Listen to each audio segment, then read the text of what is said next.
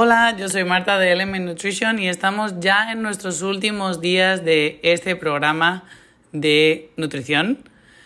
Vamos a hacer un pequeño resumen de qué ha sucedido en estas ocho semanas. En tu primera etapa de habilidades básicas, tus tres primeras semanas, aprendiste sobre cómo elaborar tus platos, qué significa o cuál era cada uno de los macronutrientes y cuáles son los alimentos que contienen esos macronutrientes y quieres la mayor parte del tiempo incluir en tus platos. Alimentos que fuesen poco procesados.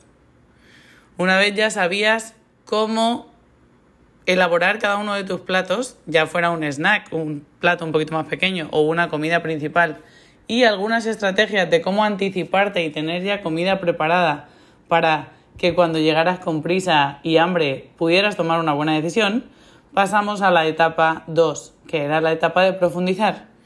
En esta etapa hablamos primero sobre cantidades. Cantidades utilizando hábitos como comer despacio y comer hasta sentirse un 80% lleno.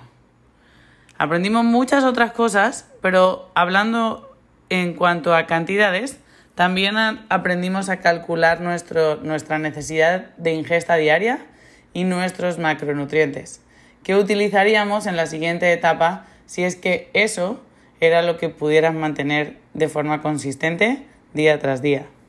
Por otra parte, en esa etapa 2 también aprendimos sobre otros factores que son muy influyentes en tanto tu sensación de hambre como tu metabolismo y tu energía diaria. Factores que siempre necesitas tener en cuenta cuando tus platos se ven como te hemos enseñado que deben de verse, cuando estás comiendo hasta estar un 80% lleno, si ese es el objetivo que tienes, tal vez el de perder peso o recomponer tu masa corporal, y aún así no estás viendo ningún cambio, entonces tienes que darte media vuelta y mirar estos otros factores, como por ejemplo el sueño, la hidratación y en caso de ser necesario, ya te dijimos que no siempre es necesario, de hecho en la mayoría de casos no lo necesitas, la posible suplementación.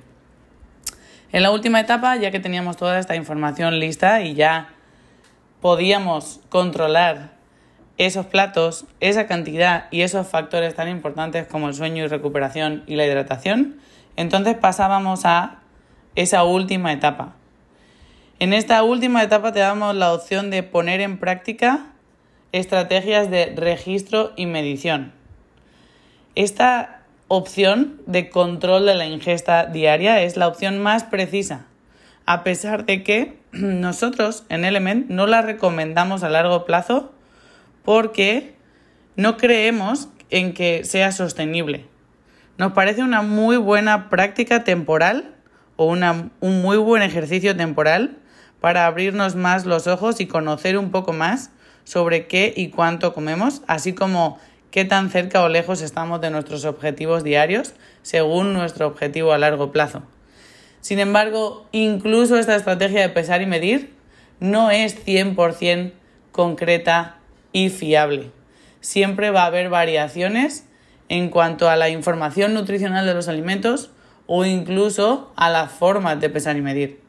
Sin embargo, sigue siendo la más precisa. Es muy útil como ejercicio temporal, pero a la larga puede desarrollar también eh, una cierta obsesión con eh, la alimentación.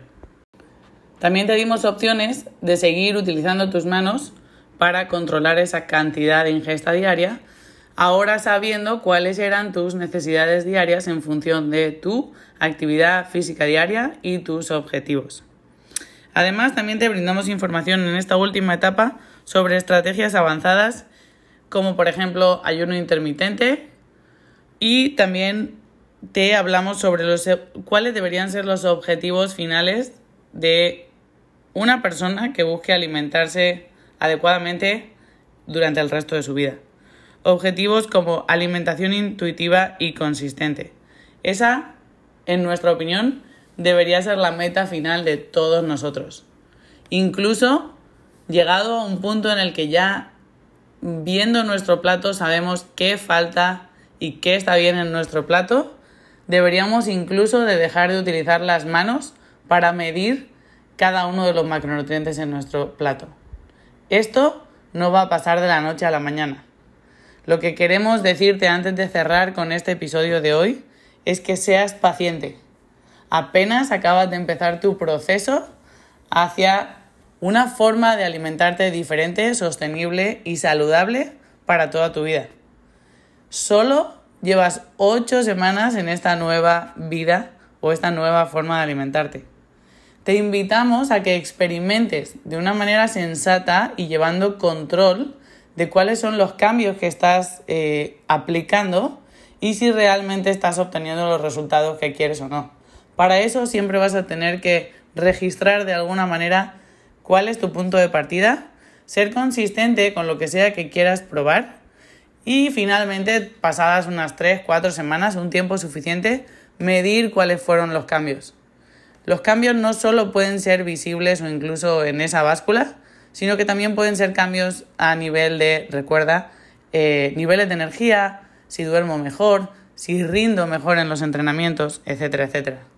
Te invitamos a que experimentes porque cada persona es distinta y puede que tú encuentres el equilibrio y el éxito en algo totalmente distinto a lo que otra persona pueda, eh, digamos, experimentar. Y por último, lo más importante, sea amable contigo mismo. Siempre va a haber etapas en las que seas más consistente. Recuerda lo que te hemos dicho esta semana. Nunca pulses el botón de pausa, solo escala tus hábitos y tus acciones en función de cada momento y cada situación de tu vida. Sea amable contigo y también considera que todos pasamos por momentos en los que no estamos tan, digamos, no estamos siendo tan consistentes con nuestros objetivos. Así que simplemente cuando eso suceda, acepta esa situación, haz borrón y cuenta nueva y busca hábitos y acciones que sí puedas mantener en ese momento. Todo suma.